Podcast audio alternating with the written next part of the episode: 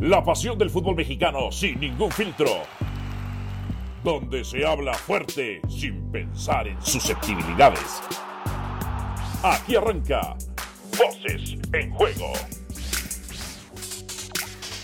Bienvenidos sean todos ustedes a Voces en Juego, su podcast mágico musical. Mi compadre Héctor Huerta, quien les habla Álvaro Morales. Los saludamos con muchísimo gusto. A ver, compadre, mucho decía, no, con el empate de Pumas a Toluca, no, los Pumas todavía pueden por sí solos. Pero yo se los digo, después de la fecha 10, si no puedes asegurar 26 puntos, después de la fecha 10 dependes de que los otros no sumen. Y no nos esperábamos que Cruz Azul fuera a sumar. Y ya se puso por encima de Pumas, compadre. Sí, sí, sí, Cruz Azul esta semana dio una patadita ahí de intento de salvación de todo el torneo que ha sido tan malo y ya se puso en el lugar 13 con 15 puntos, los mismos que Mazatlán y que Tijuana, pero con peor diferencia de goles que en el caso de Mazatlán, que es 12, con menos 4 y Cruzul menos 11. Ya Tijuana está menos 12, ya, ya va para abajo Tijuana. Y Pumas ahí está pataleándole todavía con 14 puntos. Lo más que puede hacer son 23, ya le faltan 3 partidos. Igual que Cruzul puede hacer 24 y también Mazatlán puede hacer 24. Eh, nadie en la historia con 20, cuando tienes 20, puedes tener 26 puntos, estás, estás, es el 100% que estás adentro. 25 el 90, 24 ya baja al 60, que es bastante bueno, 23 al 50, 22 al 40 y 21 al 10%. Porque incluso ha habido equipos que siendo 13, 14, 15 con 21 puntos se han quedado fuera. ¿Clasifican los dos? ¿Clasifica uno o no clasifica nadie, compadre, de estos dos? Yo te diría que las posibilidades de que no califiquen ninguno de los dos son más altas a que califiquen los dos. Ah, caray. Y ahora, de que uno de los dos pueda calificar, sí es posible, yo creo. Pero se va a enfrentar eh, Cruzul, por ejemplo, que va contra León en casa. El León tiene dos partidos ganando 1-0 de visita y de local. Y, y parece que reforzó su sistema defensivo porque recibía muchos goles y, en los últimos dos partidos no ha recibido gol. Eso lo hace como que un rival más complicado para sacarle la victoria, ¿no? Ahora, Cruz Azul sigue siendo eh, atrás un equipo que da muchas facilidades, pero que en este partido último pues no recibió gol de Mazatlán, porque Mazatlán adelante pues no tiene punch, no tiene delanteros eh, contundentes, ¿no? Entonces, pero bueno, este partido hay que pensar que es clave para Cruz Azul si le gana León, compadre, se metería en 18 puntos ya en la zona de, alcanzaría por ejemplo al mismo León, que tiene 18, ya lo alcanzaría y hoy León es noveno. Entonces, eh, eso sería para Cruzul muy importante ganar. Ahora, Pumas también tiene un calendario que le, resulta pues, muy favorable eh, y hay que ver, más que los rivales son complicados. Cualquiera de los dos a la, a la, hora de la hora puede meterse o también igual a la hora de la hora en un descuido quedar fuera. Están muy rezagados en la tabla, compadre. Eso, ah, por ejemplo, Chivas, está, Chivas está dentro, por ejemplo.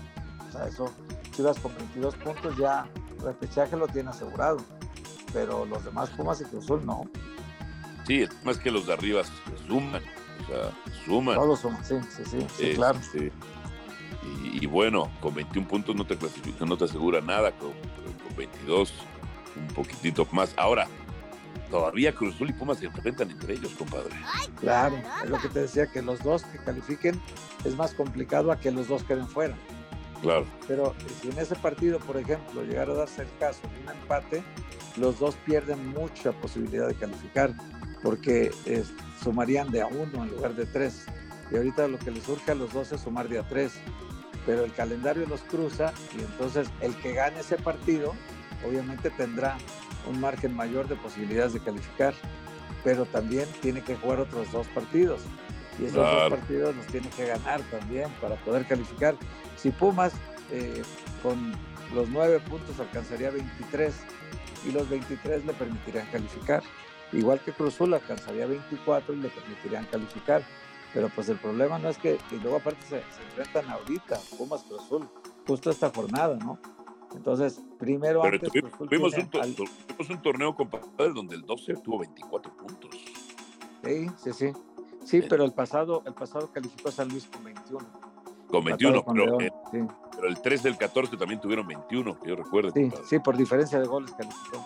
Entonces, eh, la cosa es que para Cruz Azul ahorita su siguiente partido es Pumas. Pumas antes tiene a León para enfrentar, eh, sí, no, Cruz Azul tiene a León antes. Cruz Azul tiene a León antes y luego sigue Pumas. Entonces, y luego Pumas visita Puebla y visita Juárez, o sea, dos partidos ya de visita, no son de locales. Y esa, esa es la bronca, que esos dos partidos de visita, igual Puebla está muy apurado ahorita porque ya Puebla también se metió a zona de riesgo con sus 16 puntos, muchos empates, 10 empates, tiene la posibilidad también de quedar fuera Puebla. Sí, sí, sí, con tanto, con tanto empate. El tema es que esos empates pueden ser catalizadores y, empieza a ganar y ¡fum! Se vuelve como, como levadura. Ahora, compadre, eh, las chivas se sienten muy chichas. apenas, apenas al minuto 24 le hicieron su primer disparo a Puebla y hasta el 82 resolvieron el partido con el tercer gol de Alexis Vega en el torneo. El tercer. Sí, lleva, muy pocos goles. Pero bueno, el, equipo lleva cuatro victorias en los últimos cinco juegos, compadre. Eso es lo que lo ha puesto ya en, zona de repechaje seguro. O sea, lo, que intentará el Guadalajara seguramente sumar puntos. Bueno, ahorita tiene 22. Tiene 22, pero tiene 26 Santos, que es el cuarto lugar. Ellos pretenden la calificación directa, la veo muy complicada, porque Santos tiene partidos de local 2 y la veo muy complicada. Santos de local casi no pierde. Entonces yo veo muy complicado que vaya directo, pero puede quedar quinto o sexto lugar y con eso asegura el repechaje en casa. Y esto de jugar tu repechaje en casa, pues te da la cierta, cierta ventaja de la localidad para poder tú aspirar legítimamente a ganar en tu casa la calificación a la liguilla. Y, y Ahora, si gana el Guadalajara, pues enmendará los errores de este torneo. Claro, claro, claro. Eh, ahora, compadre, ellos, ellos sueñan que, que, se van a meter al frente, que se van a meter en liguilla directa. Diles algo, compadre, ya traen sueño, ya que se vayan a dormir.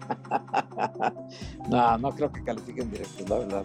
Tanto Tigres, Santos, Pachuca, Monterrey, América son rivales, hasta Toluca, son rivales más fuertes que Chivas en plantel, en, posibilidades de éxito, en, victorias. Mira la cantidad de victorias, por ejemplo, el América lleva 10 triunfos, o sea, el doble de lo que lleva Chivas.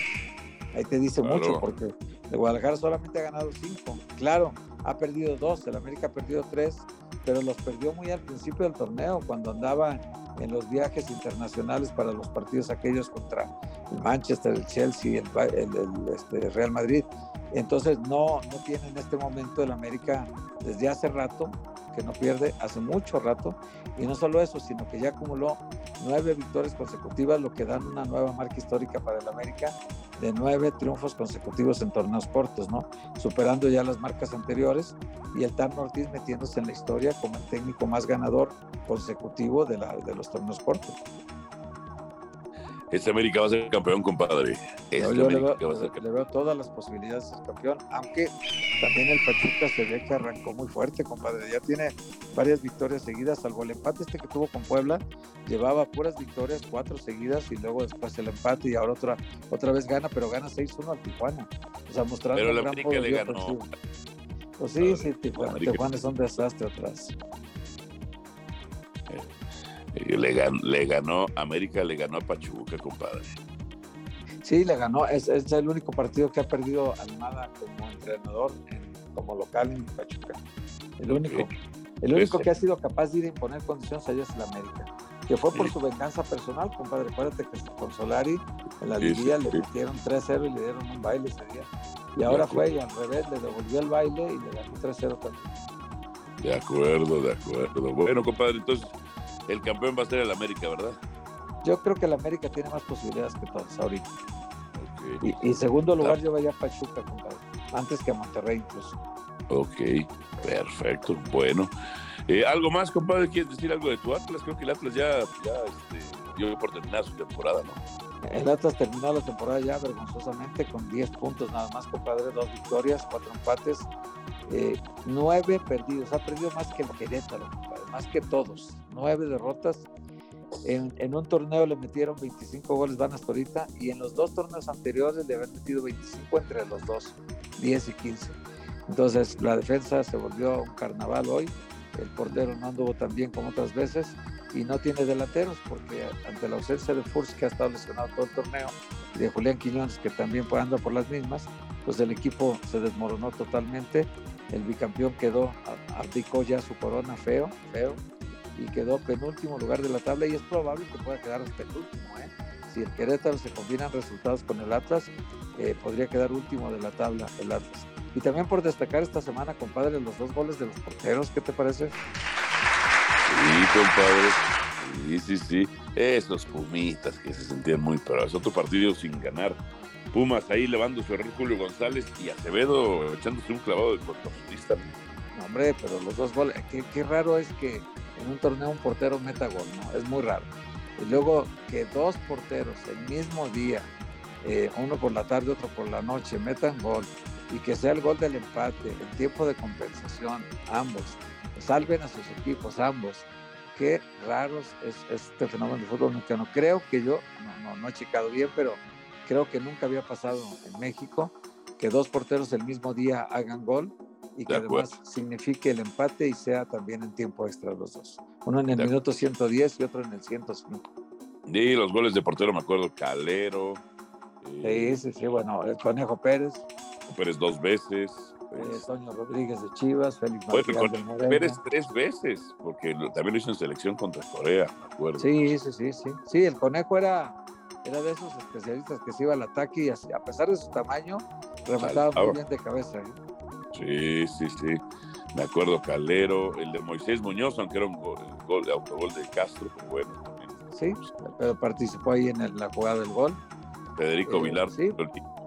Vilar también, hasta de tiro libre que metió alguno. En fin, eh, son pocos porteros los que han tenido esa facultad de hacer goles, pero, pero bueno, hasta uno de Chivas, Toño Rodríguez, compadre, acuérdate aquel gol de portería a portería. Ah, sí, cierto, sí, cierto, compadre. bueno, es raro, pero, pero ha pasado, ¿no?